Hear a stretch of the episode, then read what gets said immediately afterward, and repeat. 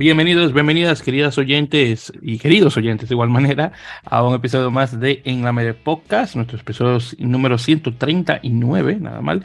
Eh, como siempre, les saluda Víctor Omar Pérez Sánchez de Santo Domingo de Guzmán, República Dominicana, radicado en la bella ciudad de Nueva York. Y en esta ocasión tengo un nuevo copresentador eh, en este caso me acompaña y ya lo he escuchado anteriormente porque estuve en entrevista con él, el señor Sergio Pulgarín, directamente de Bitácora Rugby, eh, uno de los eh, lugares de, en las redes más importantes en relación al rugby colombiano. Así que Sergio, hermano, muy buenas, qué bueno tenerte de nuevo y bienvenido a un episodio regular de La Mele, ¿qué tal? Víctor, ¿qué más? ¿Cómo va todo? No, el gusto es mío de estar acá mm, copresentando contigo y bueno, ya, ya veremos cómo nos sale esto y ya veremos, estoy, estoy debutando en el programa, ¿no? O sea, antes era entrevista, pero ahora estoy debutando como presentador, vamos a ver cómo nos va. Exactamente, así mismo, hermano. Y sí, nuevamente, muchísimas gracias por su tiempo, obviamente, para conversar eh, sobre lo que nos gusta, lo que es obviamente la ovalada. Eh, para lo que se preguntan, eh, Andy está actualmente ocupado, así que por eso no nos pudo acompañar, así que bueno, ya será en otra ocasión. Eh, estamos grabando, de hecho, un domingo. Los domingos son sagrados para, para el Andy, porque son ahí es cuando hacen cosas con la familia y cosas así. Así que intento no, no molestarlo mucho. Bien, entonces ya con eso dicho, eh, vamos a entrarle, que mucho tenemos que conversar, que muchas cosas han ocurrido. Y bueno, eh, como hemos hecho anteriormente, vamos a comenzar, comenzar sobre las ligas. Y bueno, hemos hecho el comienzo siempre hablando sobre la Liga Española, la División de Honor. En este caso, eh, realmente no tuvimos tantas eh, cosas ocurriendo en el grupo élite del torneo, mayormente eh, en, el grupo A, en este caso, mayormente todo ocurrió en el lado B. En este caso tuvimos dos partidos en esta semana que fueron el de Ordicia 47 y Nica 12 y Pozuelo 12, Complutense Cisneros 44. Eh, pues fue tremendo lo de, lo de Cisneros, que si no estoy mal en, en la primera mitad, habían blanqueado a Pozuelo, ¿no? O sea, iba 27-0, algo así, alcancé a ver. Sí, eh, sí, exactamente. Y ahí se había, que, había quedado la cosa. Y bueno, vimos obviamente que hicieron eh, la labor y bueno, al menos te trajeron al, el partido a lo que hay, así que nada, nada mal. Y también, por cierto, acaba de terminar no hace mucho el partido de eh, Les Abelles contra la Vila, partido que quedó 78 a, a, Abelles 0 la Vila, así que bastante, bueno, yo siempre lo estoy diciendo en el programa, que desde que subió eh, la Vila a División de Honor A, eh, ha estado muy, muy mala. Eh, un, equipo que estaba bueno, tenía una racha, creo que era como de más de 10 partidos ganados en la B, sube, gana ese primer partido contra, contra Brack y luego de ese partido en adelante, wow, se ha caído de, bueno, de forma increíble y, bueno, y obviamente me, me, este, me entristece más por el hecho de que tenemos eh, un amigo del programa, el señor eh, Roberto Ramos, oriundo de, de Cuba, que juega ahí que bueno, eh, de hecho me confirmó no hace mucho eh, que va a dejar el equipo. Según me menciona él, está de hecho ahora mismo haciendo trámites eh, para posiblemente jugar en Major League Rugby. De hecho tiene unos, unos cuantos contactos dentro de la liga, así que posiblemente vamos a tener nuestro primer jugador del, del, Caribe hispano jugando dentro de Major League Rugby, si todo sale bien, usando los dedos. Eh, pero bueno, eso todavía está por verse, pero sí, ya ha confirmado directamente por parte de, Roberto conversando conmigo que sí, este va a ser su último, eh, última temporada jugando eh, en la vida. Mucha diferencia entre, entre lo que es División de Honor B y División de Honor A, ¿sabes? O sea, generalmente hay una brecha muy grande y siento que con, que con lo que está pasando con la Vila se ha notado mucho. Y, y honestamente tenemos ejemplos como eh, por ejemplo, este, bueno, el mismo, el mismo de Sabelles, eh, que cuando subió en la liga, eh, de hecho hizo mucho mejor de lo que yo esperaba y se ha mantenido bastante bien. Como un mejor ejemplo aún, Real Ciencias, que honestamente nadie pensaba que los sevillanos iban a ser tan competitivos en la liga y bueno, podemos ver los resultados. Y también dos, los dos equipos nuevos también que subieron, Pozuelo y Belenos, que no te voy a decir que son, oye, trotamundos, pero al menos... Pero son buenos. exactamente, pero al menos son mejor que la Vila. E, exacto. y encima de eso tienes otro equipo como, por ejemplo, Guernica, que es un equipo histórico, que, bueno, se ha hecho también porquería, pero bueno, al menos ha estado ganando más partidos a comparación de la Vila. Así que es muy, honestamente, lamentable. Pensaba que iba a andar más y no, para nada, completamente. Eh, por cierto, también hablando sobre eh, la división de honor B, específicamente el grupo donde pertenece el, equipo de Alcobendas, que eso lo menciono más que nada porque mm. Alcobendas estaba en la A, luego tuve el problema. Alcobendas, polémico Alcobendas.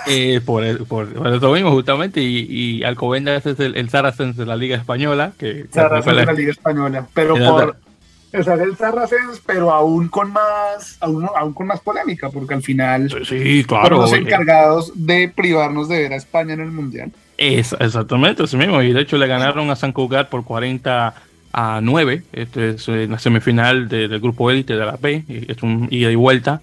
Entonces se llaman por 40. Yo creo que yo creo que ya van bastante bien, diría yo, eh, para el segundo partido. Pero bueno, ahí estamos actualmente en la división de honor. Ya obviamente eh, los otros partidos se están jugando para la siguiente eh, semana.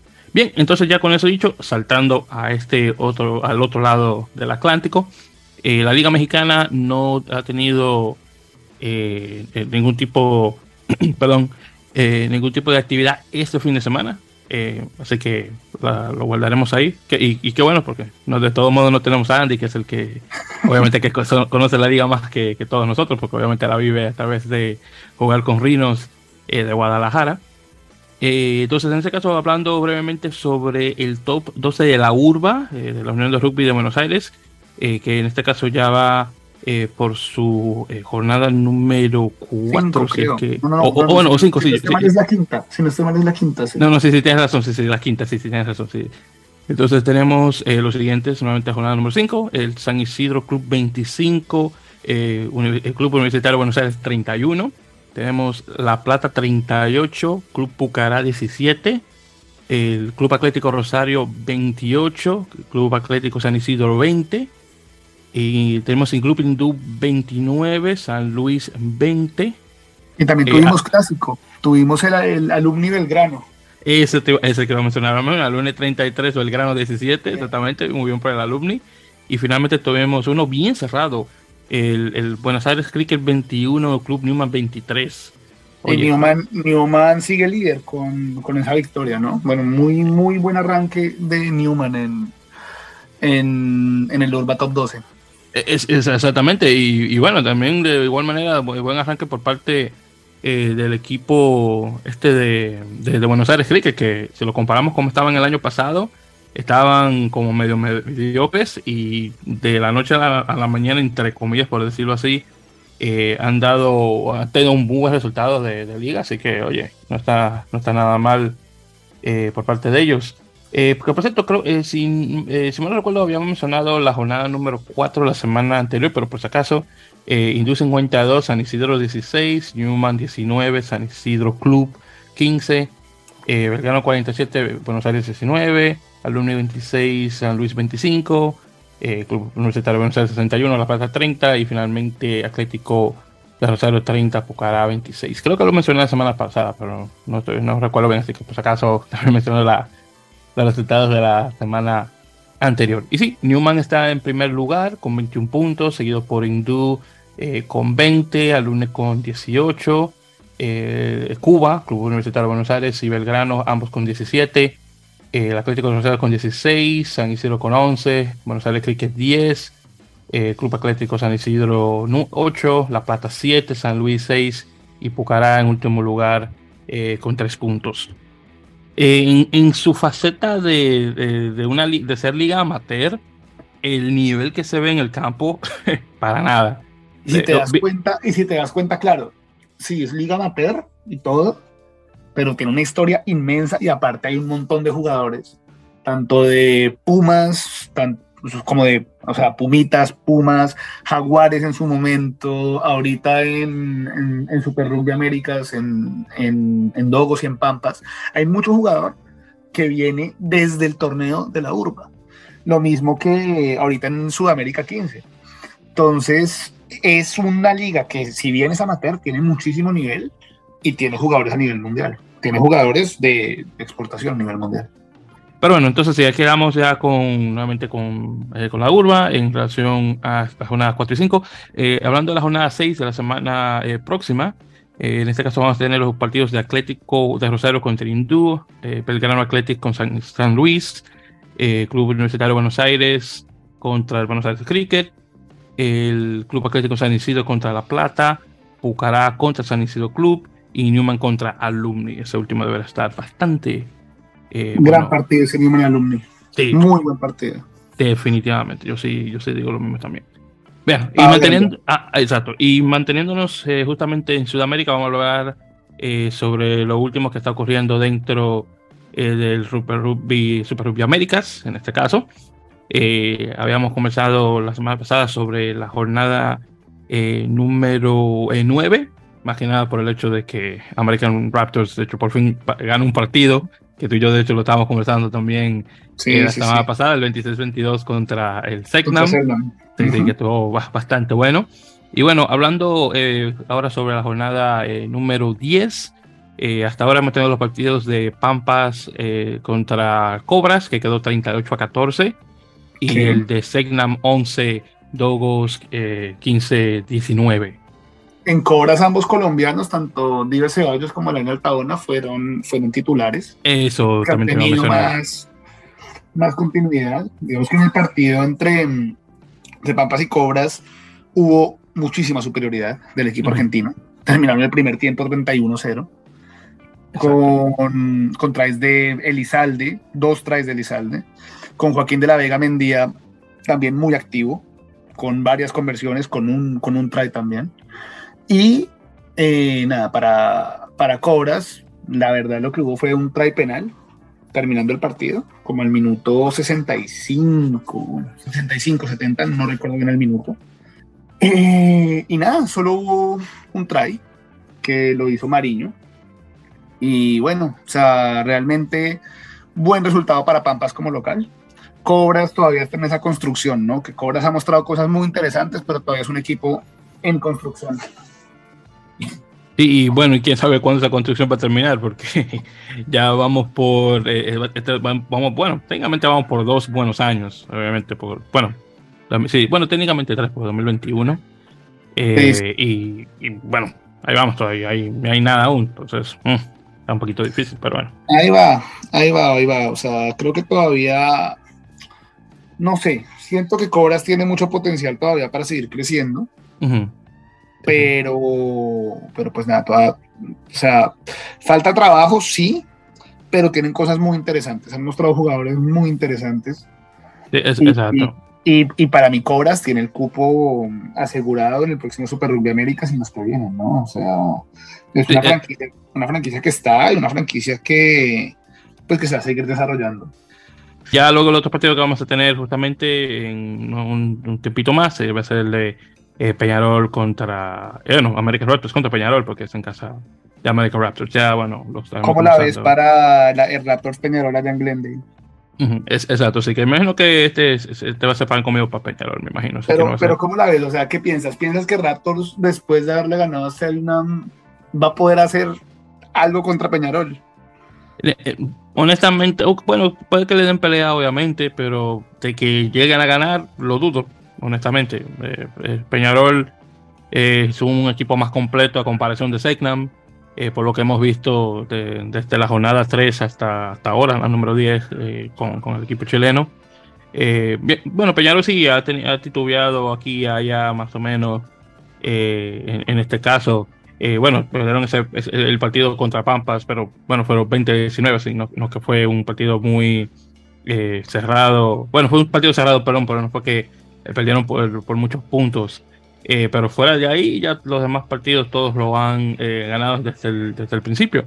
Claro, cuando jugaron con, con American Raptors la primera vez quedó 28 a 19, pero claro, estamos hablando que esa es la jornada 2, donde todos los, los jugadores estaban todavía, estaban buenos todavía, en este caso, físicamente hablando. Así que de ese tiempo, cuando jugaron el 24 de febrero, ahora que están jugando un 30 de abril, eh, mucho ha pasado en esos dos meses. Sí, sí, sí. Eh, claro, y también recordemos que ese es el partido, nuevamente Peñarol contra American Raptors.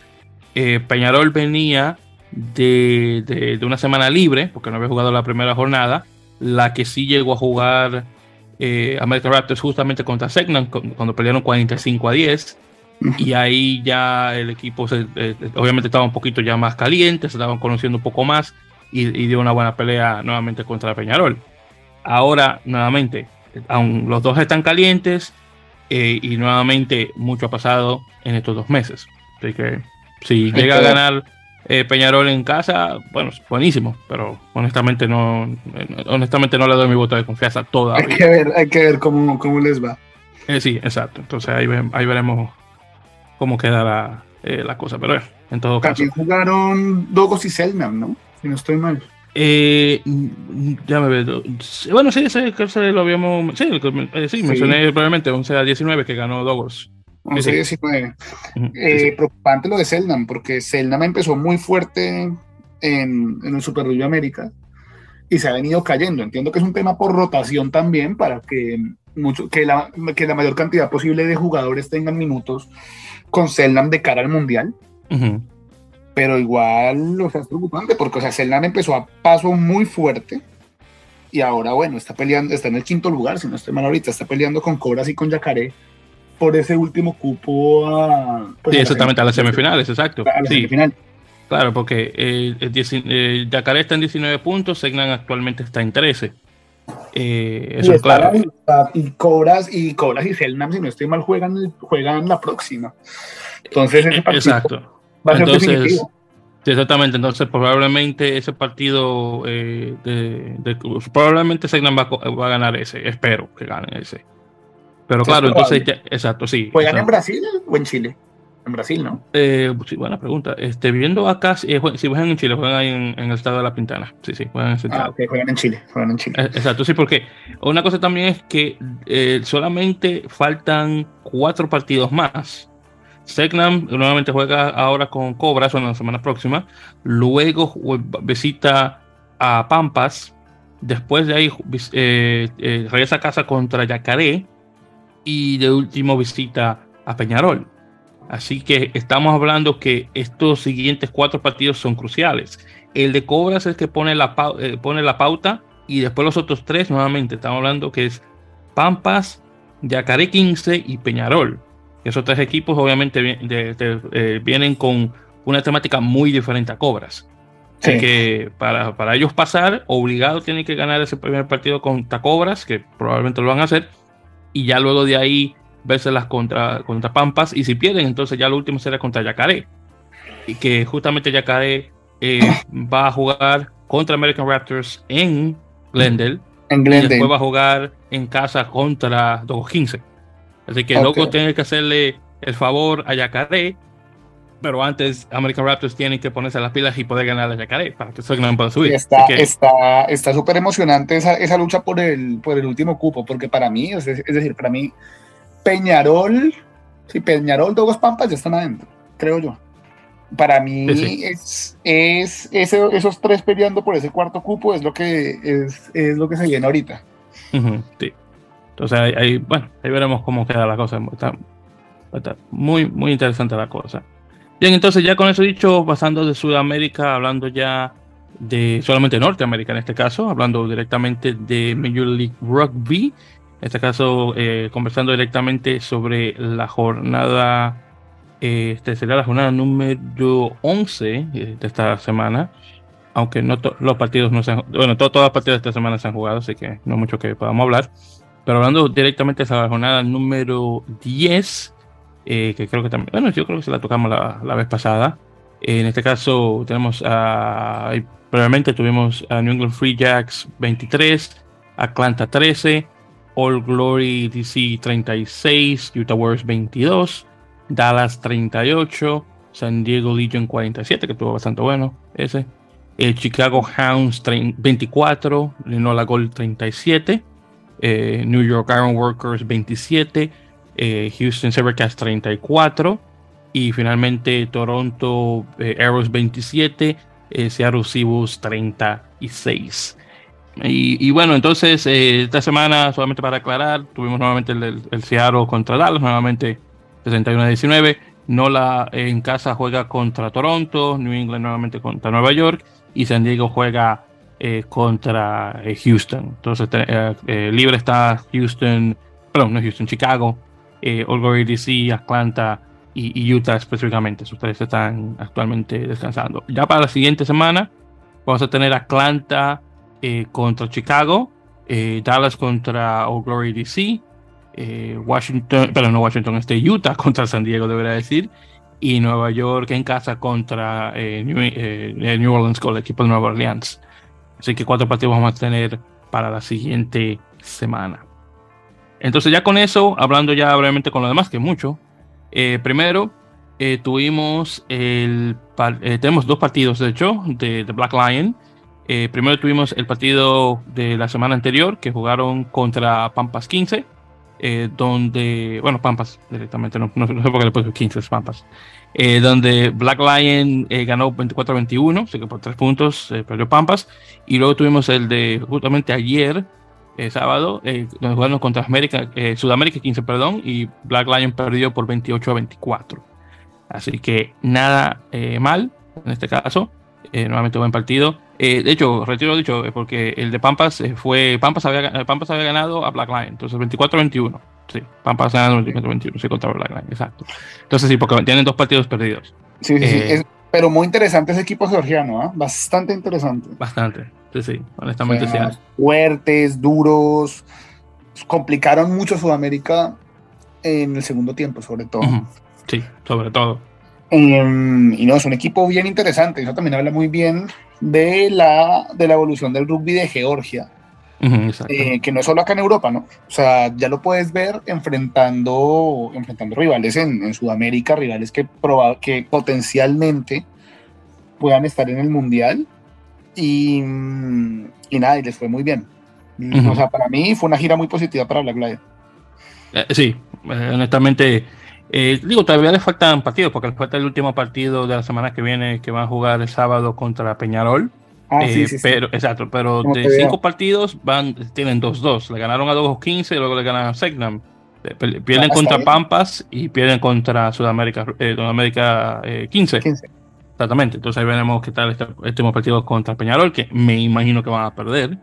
Pero bueno, ahí veremos cómo queda la cosa con Peñarol. Estamos hablando de. O sea, Peñarol tiene, tiene jugadores muy interesantes, potenciales mundialistas también. Sí. Y vamos a ver qué tal, vamos a ver cómo le va a Black Lion en su, en su último partido en tierras suramericanas.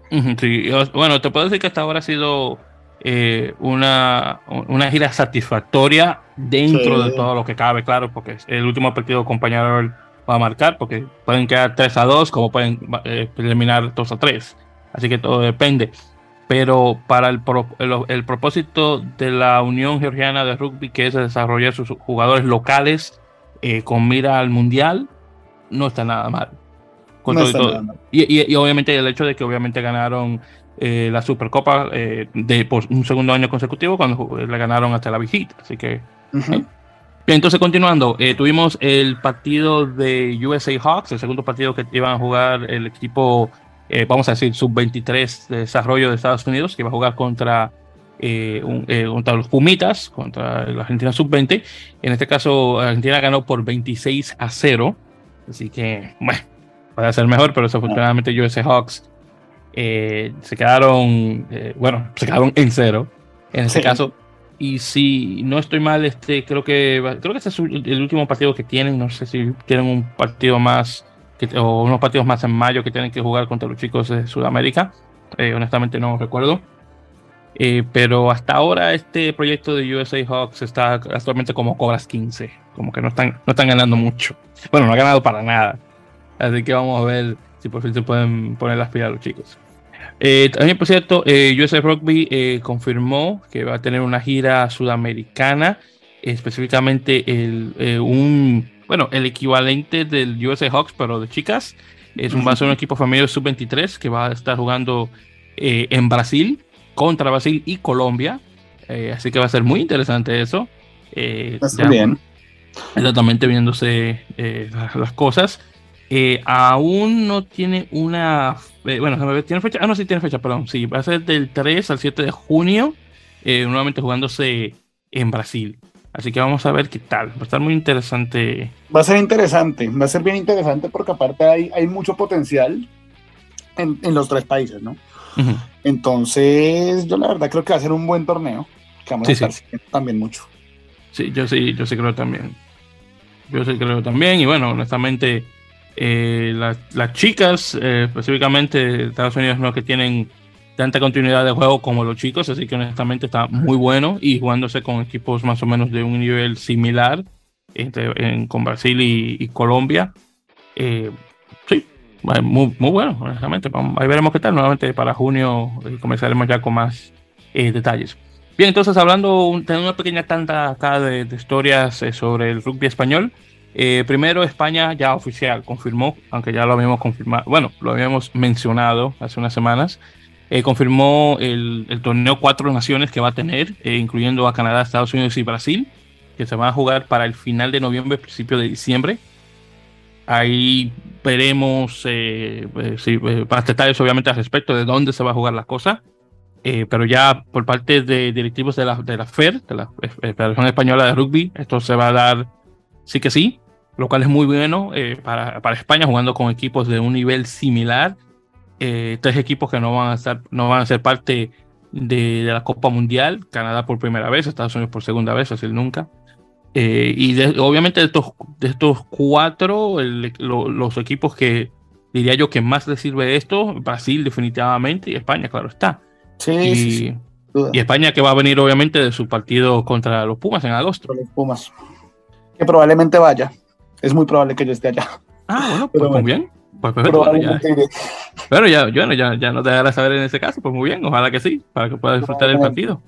Todavía estoy, estoy ahí en planes de ir.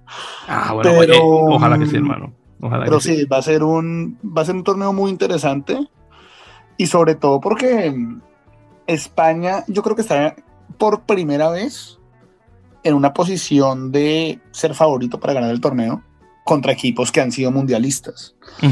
Y se me hace que, que, España tiene una muy buena chance para seguir consolidándose y para ver si por fin podemos volver a verlos en un mundial próximamente. Yo sí, honestamente sí, yo sí que creo, en este caso, eh, como mencioné, eh, bueno, como mencionamos, Canadá no está muy bueno que digamos. Estados Unidos obviamente está un poquito mejorcito en este caso.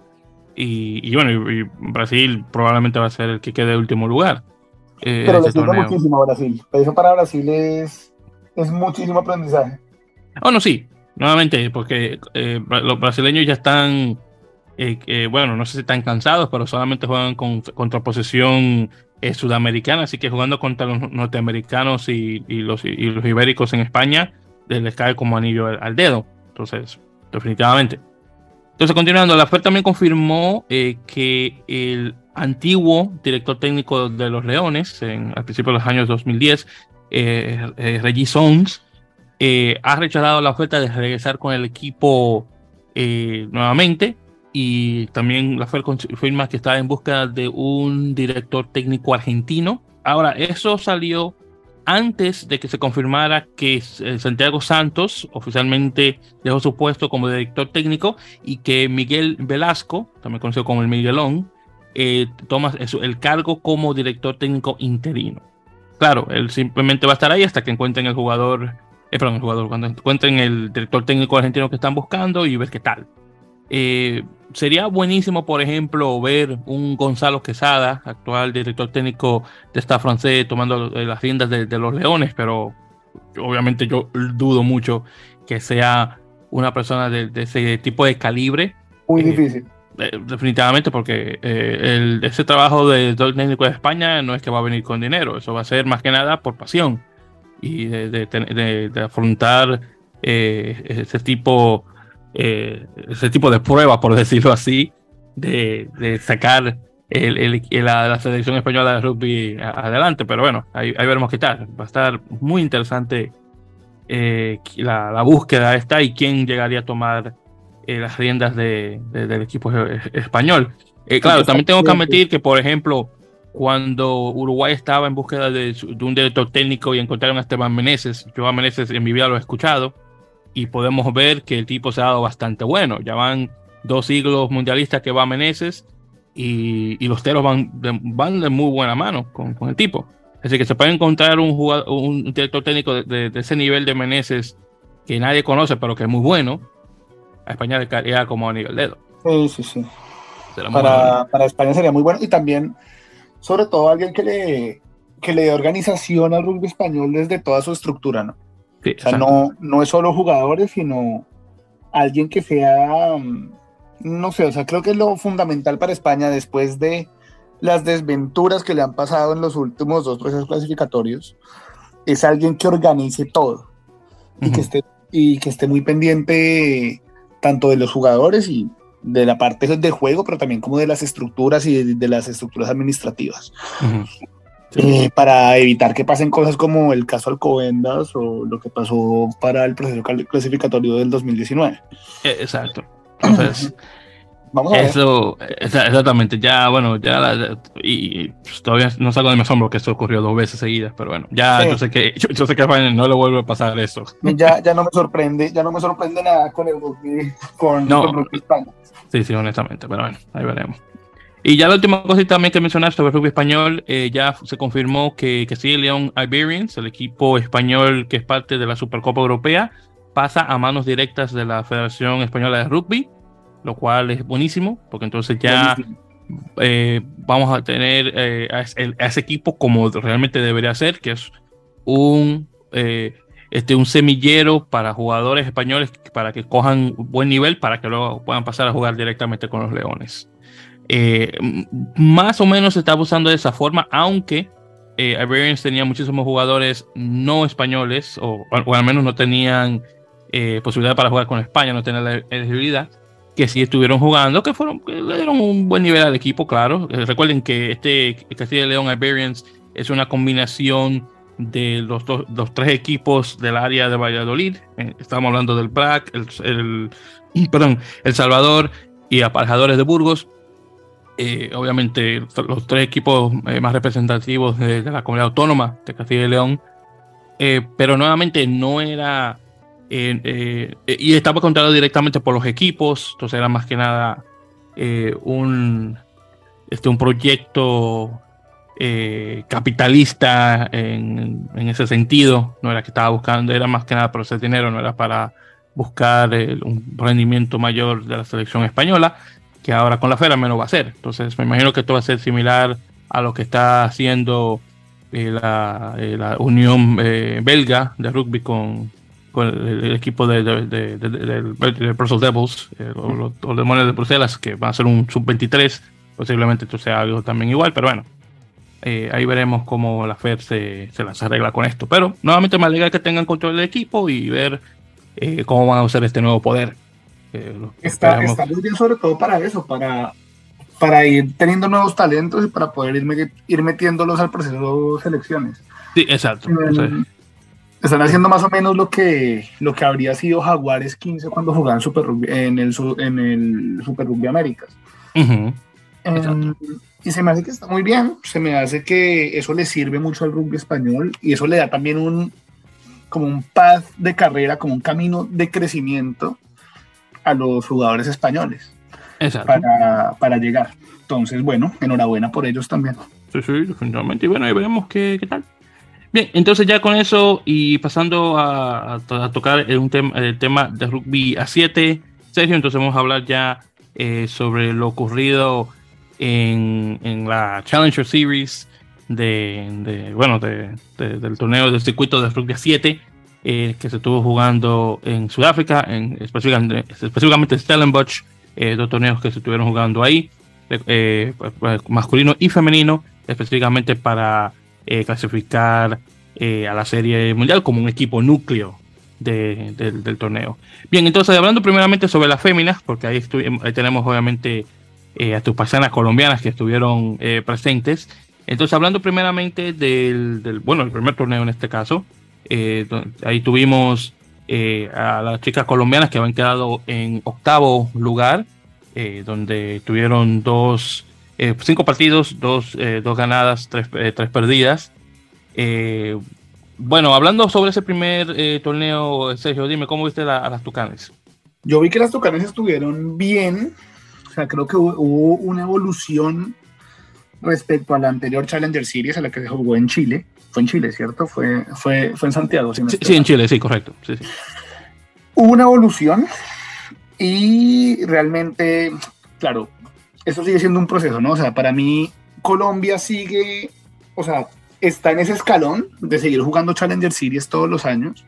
No es un equipo que está para ascender todavía, claramente, pero tampoco es un equipo que va a quedar de último. Estamos hablando que está para jugar entre el quinto y el octavo puesto generalmente, y eso está muy bien, que ya esté consolidado ahí, que no ha sido flor de un día. Tuvo victorias muy importantes, una victoria contra Hong Kong, que, que siempre es bueno. que quedó 15 a 12. Sí, quedó 15 a 12. Ganar contra rivales que, que tienen más historia que en los papeles. En los papeles, pues Hong Kong debía ganar, ganar ese partido y, y, Colombia jugó muy bien. También le gana, eh, Colombia le ganó a Paraguay, Sí, 32 a 12. Sí, de siempre. Y bueno, también es siempre bueno eh, seguir ganando ese tipo de partidos a los rivales locales. Perdió por poco contra Polonia. sí, hoy, exacto, ya pelea, sí, hoy, 26 a 19. Hoy fue muy, o sea, la de hoy fue más dolorosa todavía, pero la, de, la del primer fin de semana, pues nada, también fue una derrota corta, pero estamos hablando que Polonia fue el finalista en la Challenger Series anterior. Entonces, digamos que ahí hubo una evolución. Luego, bueno, vino China, que bueno, China sí fue 32-0, si no estoy mal. Eh, sí, 32-0, correcto. Pero bueno, China, estamos hablando que tiene un proceso mucho más consolidado, es un equipo que jugó mundial, es un equipo que, que, tiene fuerza en Asia. Exacto, sí. sí, sí. Lo mismo contra Tailandia. Yo pensaba que contra Tailandia Colombia va a ser un mejor papel, para ser sincero. Yo pensaba que contra Tailandia y contra Madagascar Colombia tenía todas las chances de ganar. Pero bueno, yo creo que el cansancio y jugó. Y el de Tailandia fue 19 a 5 y el de Madagascar fue 12 eh, a 14. Sí, o sea, Madagascar Madagascar nos tiene de hijos, básicamente, porque en el Mundial también nos ganó igualito, 14-12. Em, pero yo sí creo que Colombia ahí de pronto pudo haber tenido más. Como balance el primer fin de semana, yo creo que estuvo bien, me quedó faltando un poquito. Creo que Colombia de pronto pudo haber quedado, no sé, quizás sexto, sí, o algo así. O sea, porque siento que, que las chicas hicieron un muy buen torneo y siento que al final supo, supo a poco, pero hubo una evolución respecto a la del año pasado. Y bueno, ya, ven que quedando. Y justamente ahí conversando sobre los demás eh, equipos americanos que tuvieron, fueron parte de este primer torneo.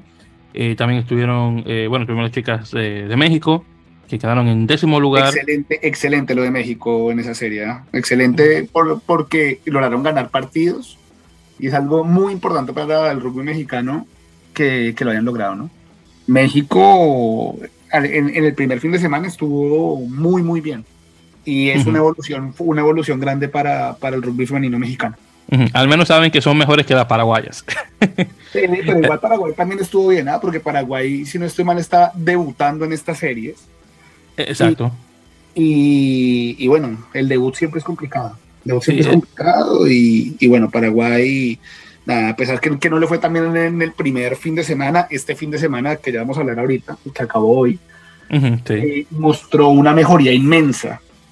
Y, y bueno, eh, muy bien. Yo, yo la verdad creo que como balance de los tres equipos que nos representaron como región, fue, una, fue una serie con mucha evolución, con mucho aprendizaje. Y yo sí siento que, que fue un paso adelante para, para, las siguientes series. Que por cierto, hablando sobre Paraguay, tengo que mencionar porque eh, tuvimos eh, unas de dos de nuestras nuestras invitadas en, en ese equipo. tuvimos a Lucero Viveros, que, de hecho estuvo marcando más que nada conversiones. Y también tuvimos eh, a Cindia eh, Santander, de igual manera que estuvo eh, presente, que es una número uno del equipo. del equipo, usted tal vez la conoce mejor como Chicha. según escuché, a ella no le gusta que digan Cindia. Pero, pero, bueno, su nombre de pila es Cindia. Sí, Así que ambas, entonces ambas fueron parte de, fueron, parte del equipo y, sí, la chicha se conoce más que nada porque es la que es la Style Woman, esa es la, que, la que marca y lo hace de muy buena manera también y bueno también Lucero lo hace y nuevamente es la que toma la batuta en relación a las conversiones bien entonces ese nuevamente fue el primer el torneo. Ya eh, luego en el segundo, que justamente se jugó justamente eh, esta semana, eh, ahí tuvimos las chicas en el grupo E con Bélgica, República Checa y Papua Nueva, y Papua Nueva Guinea. Entonces, primero jugaron contra República Checa, pelearon por 24 a 17 y después tuvieron el partido contra Bélgica. Fue, fue una derrota corta. Fue una derrota corta también. Ah, bueno. Fue 12-7, si no estoy mal, contra Bélgica. Ah, bueno. Eh, entonces 12, eh, perdón, 12-7 me dijiste. Sí, sí, sí, algo así. Déjame igual reviso, pero creo que fue 12-7. Ok, eso 12-7. Y ya luego el que tuvieron contra eh, Papua Nueva Guinea, que ese creo que también. 19-7, creo. 19-7, ok. 19-7 quedó el, el, de, el de Papua Nueva Guinea. eh, para mí, de nuevo, Colombia para mí este segundo fin de semana fue mejor, a, pesar, a pesar que, las, que los resultados de pronto no lo digan tan así, pero si te das cuenta, tuvo derrotas muy cortas contra los equipos que jugó. Entonces, derrota corta contra, contra Bélgica, derrota corta contra República Checa, le ganó bien a Papua Nueva Guinea, dominó el partido. Eh, después una derrota dolorosísima contra Polonia porque en la última jugada del partido Colombia, Colombia iba ganando. Eh, íbamos 12-7, ¿qué cuánto? Sí, íbamos 12-7 y nada, era una posesión de Polonia en su campo, era recuperar la pelota y sacarla. Y bueno, Polonia al final no se pudo recuperar, Polonia rompió la línea y apoyaron bajo los palos, metieron la conversión y quedó 14-12. Exacto. ¿Y mencionaste el de Sudáfrica 31, Colombia 0? No sé, no me ah, bueno, Sudáfrica 31-0, bueno, que se sabe que Sudáfrica Sudáfrica estaba un par de escalones por encima. Mm, exacto. Y bueno, ya, ganaron el torneo dos, dos semanas consecutivas. Ganaron el torneo, ya, ya son miembros de pleno derecho de la Serie Mundial de Sevens. Exactamente, que creo que por primera vez, por cierto, si mal no recuerdo. Sí, sí, sí, merecidísimo. Pero nada, a lo que me refiero es que más allá de eso, Colombia tuvo derrotas muy cortas contra rivales muy exigentes. y luego le ganaron a Paraguay 24-0. Y le ganaron a Paraguay 24-0 para quedar séptimas. Entonces yo creo que, que, estuvo bien. Yo creo que, que, Colombia va a seguir jugando ese tipo de torneos. Para mí la clave es que nunca se pierdan las clasificaciones a este tipo de torneos. que, que nada, que, que Colombia siga jugándolos, que Colombia siga teniendo ese roce internacional que le falta en masculino, pero que en femenino lo ha tenido muy, muy, muy, muy marcado. Exacto. Y, nada, seguir para adelante. Creo que el séptimo lugar estuvo bien. De nuevo, sigo diciendo que Colombia mereció más, pero que los detalles al final le están pasando factura. Sí, entiendo. Hay, desconcentraciones, son pequeñas. No, son, son desconcentraciones pequeñas que al final le están costando muy caro a Colombia. Pero si tú ves el partido contra Polonia, el de hoy, de verdad que las Tucanes jugaron muchísimo. Defendieron como yo hace mucho tiempo no veía, no veía un equipo colombiano defender. Y entregaron la vida, y eso es lo que no se negocia al final. Cuando uno ve que, que juegan con esa entrega y con, y con esa garra, uno dice, bueno, listo. Uno, uno prefiere perder así. ¿Sabes? Sí, sí, claro. Es, eh, eh, eh, exactamente, como te había mencionado anteriormente, que el, chiste que tenemos Andy y yo cuando Cafetero estaban jugando, que cuando perdían, pero perdían de buena manera, esos son cafeteros. Entonces las chicas hicieron un cafetero. Sí, literalmente, tal cual. De hecho, sí, queda ese sabor a poco que se mereció más, pero igual está bien. O sea, fueron dos buenos torneos para las Tucanes. Y bueno, Paraguay, lo de Paraguay también muy bueno. Lo de Paraguay en este torneo metiéndose como segunda de grupo por un, pun, por un puntico. Por un, por un, punto le quitó la posición a, a, Madagascar, si no estoy mal. Eh, ganaron, ganaron partidos muy bien lo de Paraguay también. Exactamente, sí, porque primero comenzaron mal porque perdieron 29 a 0 contra eh, Sudáfrica, que bueno, bueno, acabo de completar obviamente eso, que honestamente no era de que, algo de extrema sorpresa. Después jugaron contra Tailandia, le ganaron 26 a 12. Entonces ahí ya las chicas iban 1-1, entonces iban ya ahí bien. Entonces ya luego va el partido que mencionas, que contra Madagascar, que ganan, eh, perdón, perdieron por 12 a 7, pero creo que por punto de diferencia fue por que puntos de diferencia, por un punto de diferencia Paraguay clasificó como segundo. Exactamente, entonces, aunque entonces quedó primero Sudáfrica con 9 puntos y las otras 3 con 5. Sí, entonces Paraguay se salvó por el punto ese por un punto, si no estoy mal, Paraguay clasificó segundo, pero con menos 20, y si no estoy mal, Madagascar con menos 21 se quedó tercero y se quedó afuera. Algo así. Sí, y después ya entonces pasaron a jugar contra China, que perdieron 39 a 0, que nuevamente no es de sorprender porque las chinas obviamente ya tienen mucha más experiencia. Y después tuvieron el partido contra Hong Kong, entonces perdieron 12 a 5, que estuvo un poquito más cerrado, y ya luego terminaron con el partido de Colombia, como mencionamos anteriormente. Y que nuevamente fueron 24 a 0. Bien, entonces, y, estaban en el grupo en el grupo F, si mal no recuerdo, las chicas. No, el grupo D, perdón, el grupo D estaban las paraguayas y la mexicana estaba en el grupo F. por cierto, eh, primero jugaron contra China, perdieron 43 a 7. Que nuevamente, al, menos marcaron un, un, try, así que hay que, darle, hay que dársela. Exacto, después jugaron contra Bolonia y perdieron 39 a 7. Nuevamente, al menos marcaron, a comparación de las otras que quedaron en cero. Y después tuvieron el último partido contra Hong Kong, donde perdieron 19 a 7. Así que al menos eh, marcaron un try en cada uno de los partidos. Así que al menos estaban en el marcador. para verlo de. como es el chavo, para por verlo por el lado amable, como es el chavo de los Exacto. Entonces, luego jugaron contra Madagascar, que perdieron 24-0. No sé cómo es. E, ese partido con un equipo de menor nivel lo pierden a cero. No sé cómo, pero ocurre. No, pero Madagascar, yo, yo, no entiendo, porque Madagascar es un equipo raro. Sí, honestamente. Madagascar es un equipo rarísimo. Uno, dice, no, Madagascar, uno, uno piensa que Madagascar no, no está al nivel, pero Madagascar siempre te da la sorpresa. Sí, exactamente. Sí, lo, es, lo, que, es lo que decía hace poco, tienen a Colombia de hijos. En el Mundial nos ganaron 14-12, en la serie nos ganaron 14-12 también. O sea, Madagascar es un equipo que hay que tenerle respeto y cada vez se ganan más su respeto a nivel internacional. Sí, eso, sí, hay, hay, que dársela a, los, este, porque ellos son los, los, los Malagasy. El, malgache, Malgache. Oh, malgache es el, el, el, el delicio, creo que era, pensaba que era Malgache, Malgache, Malgache. Malgache, ah, bueno, pensaba que era Malagasy. No, sí, es Malgache, sí tienes razón, es Malgache, sí, sí, sí, verdad, es Malgache, verdad, cierto. Hay que dársela a ellos, honestamente.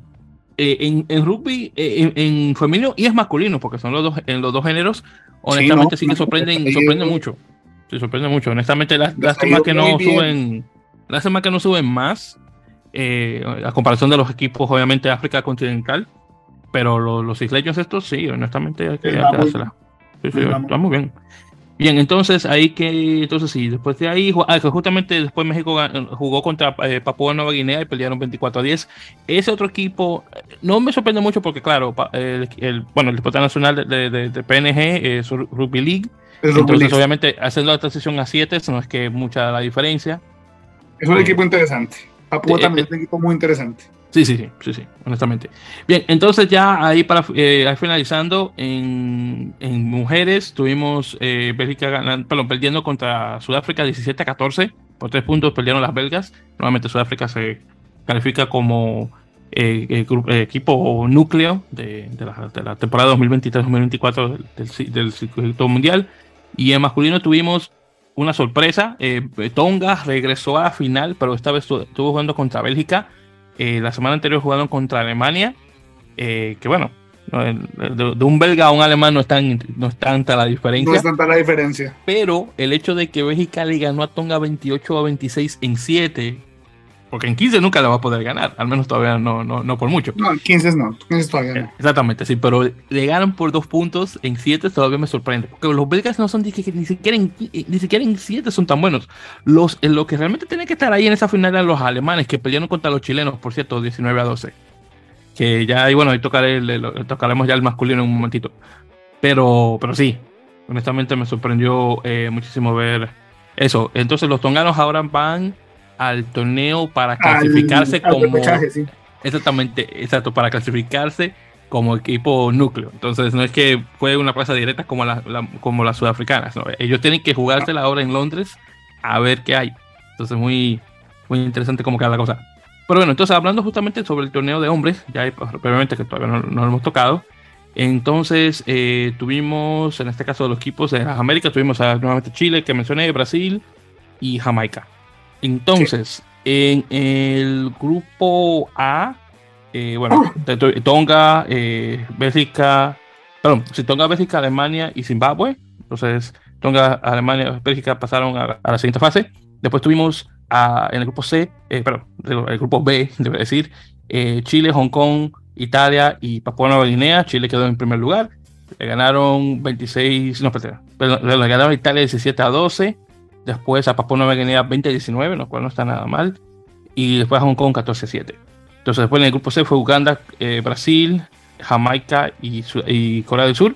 En este caso Brasil quedó en segundo lugar y, Jamaica en tercero. Jamaica le ganó a al equipo eh, perdón, sudcoreano por 19 a 12 hay que decir también que el equipo de Corea del Sur es un equipo militar. De hecho, eh, hay un convenio entre la Unión Coreana de Rugby y el ejército coreano, donde ellos tienen los jugadores del ejército jugando en el equipo de 7 para supuestamente buscar más jugadores para el equipo de 7 en sí coreano. Así que no es que es el equipo número eh, top coreano de 7. Pero bueno, al menos eh, dan, dan, dan pelea a los chicos. Los brasileños jugaron contra eh, la gente de Uganda, eh, perdieron por 33 a 5. Luego jugaron contra los surcoreanos, eh, ganaron por 17 a 5. Jamaica perdió 36 a 10 contra Uganda. Después el Jamaica-Brasil, Brasil ganó por 17 a 12. Ya luego en la siguiente fase, Bélgica le ganó a Chile por 21 a 14. Hong Kong le ganó a Brasil por 35 a 7. Y ya luego de ahí la final fue Tonga 26, Alemania 14. Eh, ya en los otros puestos, eh, Chile perdió contra Uganda 12 a 7 y Brasil perdió contra Italia 22 a 7. Eh, Chile al fin y al cabo se llevó el séptimo lugar. De, Uganda también, muy interesante. Sí ese, sí, ese equipo de Uganda es muy interesante también, sí, definitivamente. Chile le gana a Brasil por 41 a 0 y se, se clasificó como, se quedó en séptimo lugar, mejor dicho. entonces Zimbabue le ganó a, a Jamaica por 29 a 24 y luego Corea del Sur le gana a Jamaica por 2 a 5 y queda en décimo primer lugar. Eh, bueno, décimo, no, de hecho, perdón, décimo segundo lugar, en último lugar quedó los jamaiquinos. Porque primero fue eh, Chile en séptimo, eh, Brasil en octavo y Jamaica en 12. Ya luego, eso fue en el primer tramo. Ya luego en el segundo, en el grupo A estuvieron Chile, Tonga, Italia y Jamaica. Chile eh, quedó en número uno, Jamaica quedó al final. Eh, Chile ganó 19 a 14 a Italia, luego 22 a 19 a Tonga, esto estuvo bastante bueno, y, de eso me, ese partido estuvo muy bueno. Eh, y luego le gana Jamaica 34 a 7. Los jamaicanos pelearon contra Italia 54 a 14 y 52 a 19 contra Tonga. Y nuevamente el partido se que tuvieron contra Chile. Eh, Brasil quedó en último lugar del grupo B, donde estaba Alemania, Uganda y Corea del Sur. 31 eh, a 7 contra Uganda, 28 a 10 contra Alemania y 17 a 14 contra Corea del Sur. Es decir, que ese equipo de jugadores eh, del ejército surcoreano son mejores que los brasileños. Ya, qué, lástima. qué lástima. Pero bueno, son cosas que pasan. Entonces ya en la siguiente fase tuvimos a, a, ver, Chile le ganó 29 a 17 a Papua Nueva Guinea perdió 17 a 14 contra eh, Bélgica y bueno, como mencioné, Bélgica se ganó el torneo completo ganándole a Tonga por 28 a 26. Entonces, Corea del Sur le gana de nuevo a Jamaica por 26 a, 26 a 12. Eh, Brasil le gana a Zimbabue 24 a 19, al menos. Entonces, Zimbabue le gana a Jamaica por 50 a 5. Wow, pues que va a estar un poquito mejor los jamaiquinos. Y después Brasil eh, le gana a Corea del Sur por 35 a cero, así que muy bien. Entonces en esta Chile quedó en tercer lugar. Muy bien, Chile. Exacto, muy bien, claro, definitivamente. Bien, pues, buenísimo. Eh, Brasil en, en, noveno y Jamaica de nuevo en último lugar. Así que dos veces Jamaica quedó en último lugar. Honestamente, pensaba que los jamaiquinos iban a ser mucho mejor, pero no, nada más. Estuvieron, pero sí, pero muy buen por Chile. Al menos se llevó eh, bronce.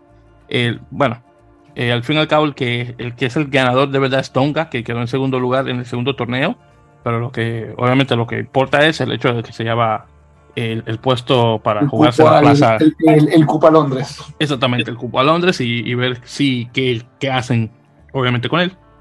Así que ahí veremos cómo queda la cosa. Pero sí, en, en general, Sergio, este torneo de, de Challenger Series, o torneos, porque fueron dos, honestamente muy interesantes. Obviamente, las mismas críticas que todo el mundo está mencionando, eh, la producción de porquería, el lugar donde se jugó en Stellenbosch de porquería.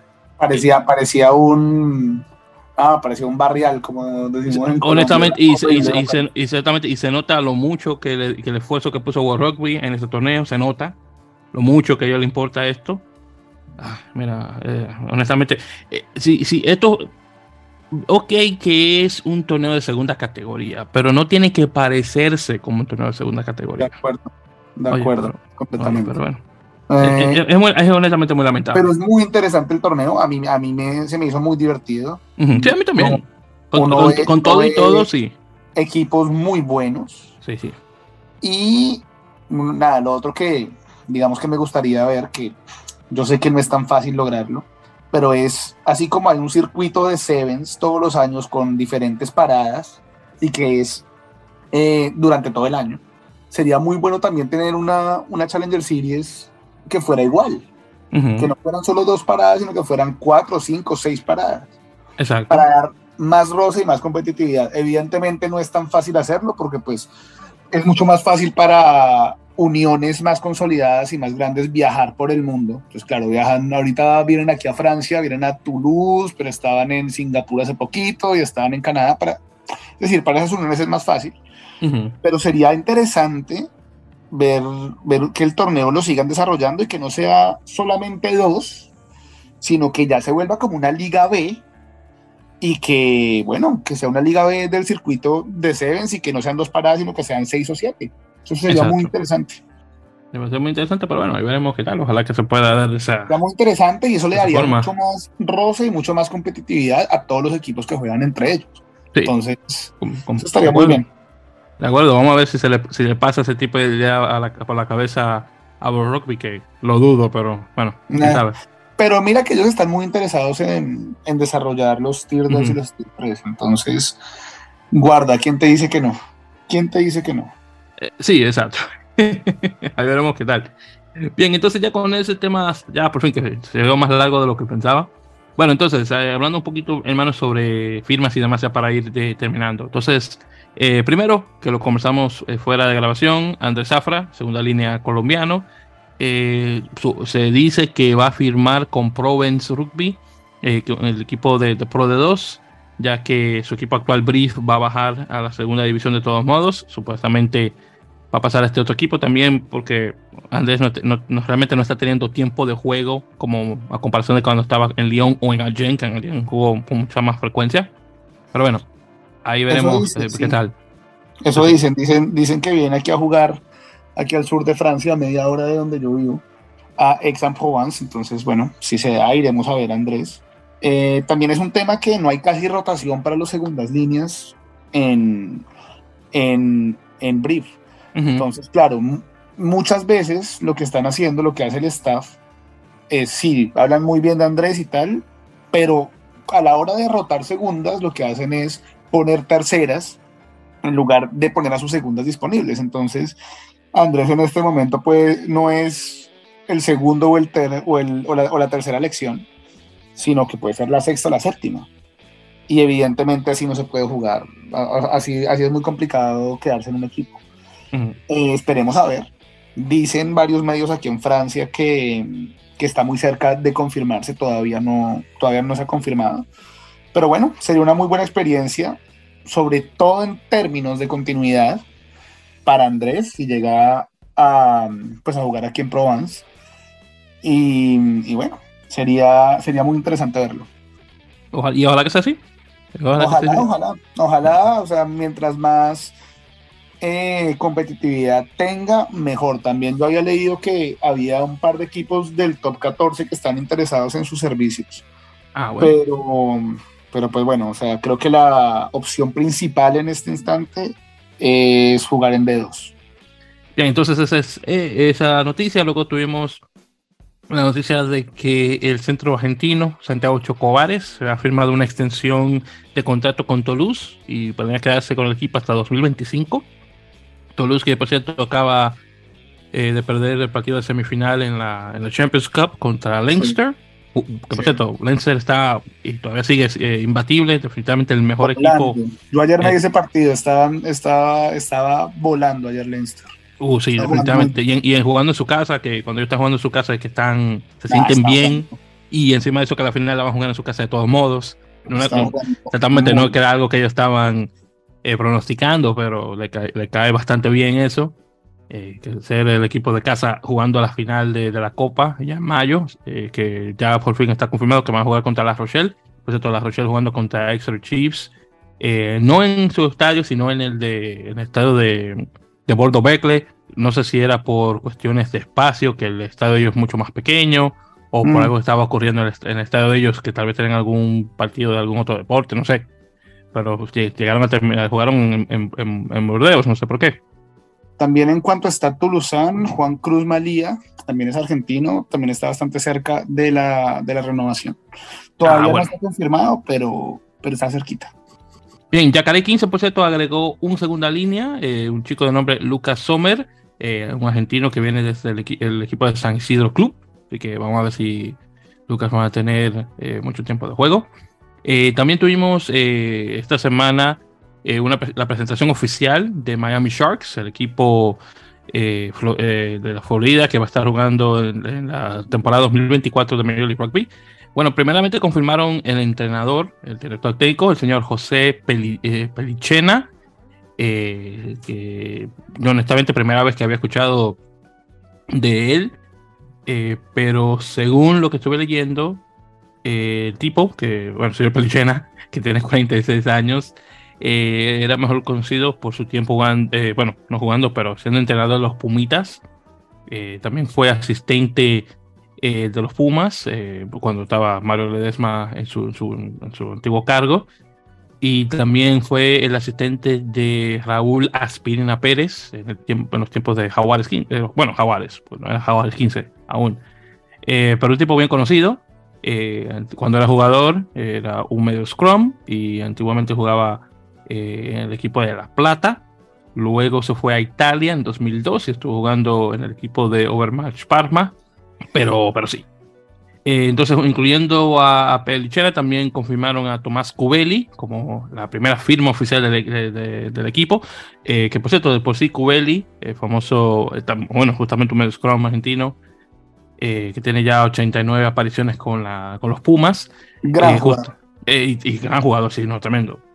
Cubelli, buenísimo. De hecho, tuve eh, la oportunidad durante mi tiempo de jugar, eh, trabajando de guía turístico acá en Nueva York de conocer a un tío de él. Así que estuvo bastante chévere eso. Eh, Mira sí, tú. Sí, exactamente, sí. Entonces ya he conocido familiares de él. Sí, ahí. de, sí, como de forma, entonces de forma indirecta lo conozco también a Tomás, por decirlo así.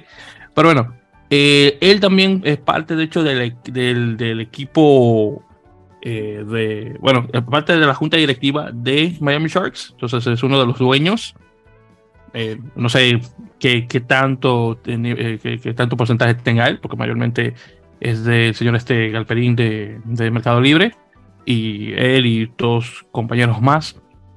Eh, pero sé que Tomás es parte también del grupo dueño del equipo de Miami Sharks.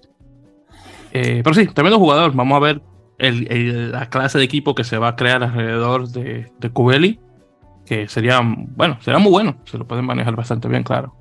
Eh, también, por cierto, New England Free Jacks, hablando de Major League Rugby también, eh, confirmó el regreso de Buren Waka, el, bueno, mayormente juega de wing o de fullback, eh, tras una breve estadía jugando en Kobe Steelers del, League One, del rugby japonés.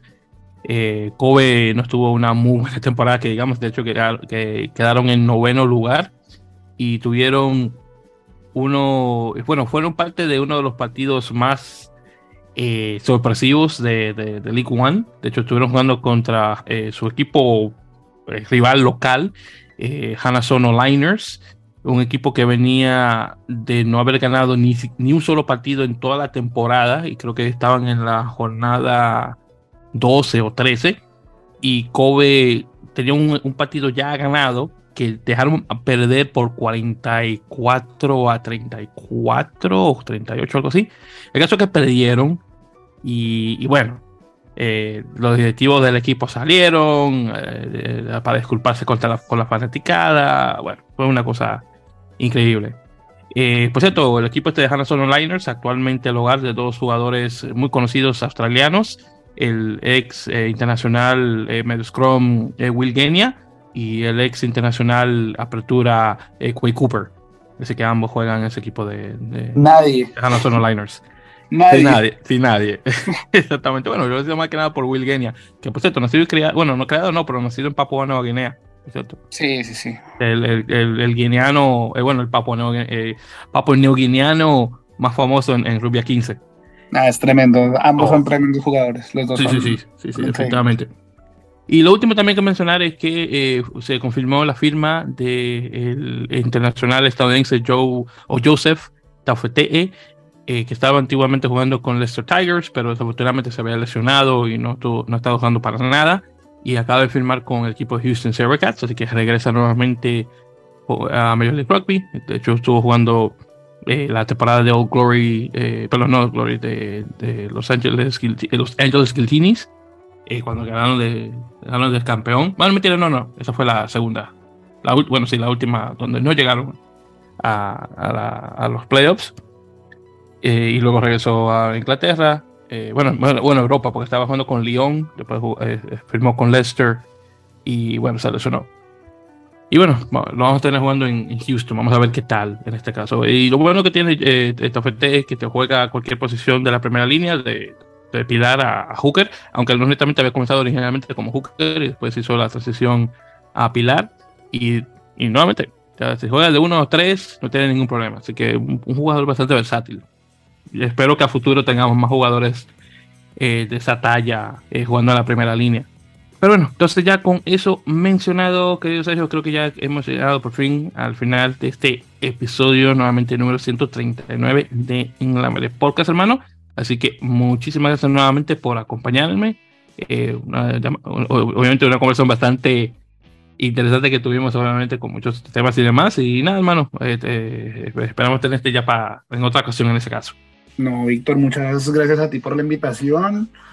Eh, y nada, como siempre, una buena charla de rugby. Siempre nos extendemos un poquito más de lo habitual, entonces pues perdona ahí. No, no, no te preocupes. Pero bueno, nada, fue un gusto estar acá y bueno, nos estamos viendo para las, para las próximas ocasiones. Sí, sí, definitivamente ahí te, te, te, te no te preocupes, te tendré en mente ya ahí para conversar en, en, cositas así, ya cuando obviamente se le haga difícil a, a, a Andy estar disponible para grabar. Que justamente como estaba conversando me mencionó, yo Víctor, estoy disponible para grabar para estas horas. Y digo, no, hermano, ya estoy grabando. Así que, ah, bueno, está bien.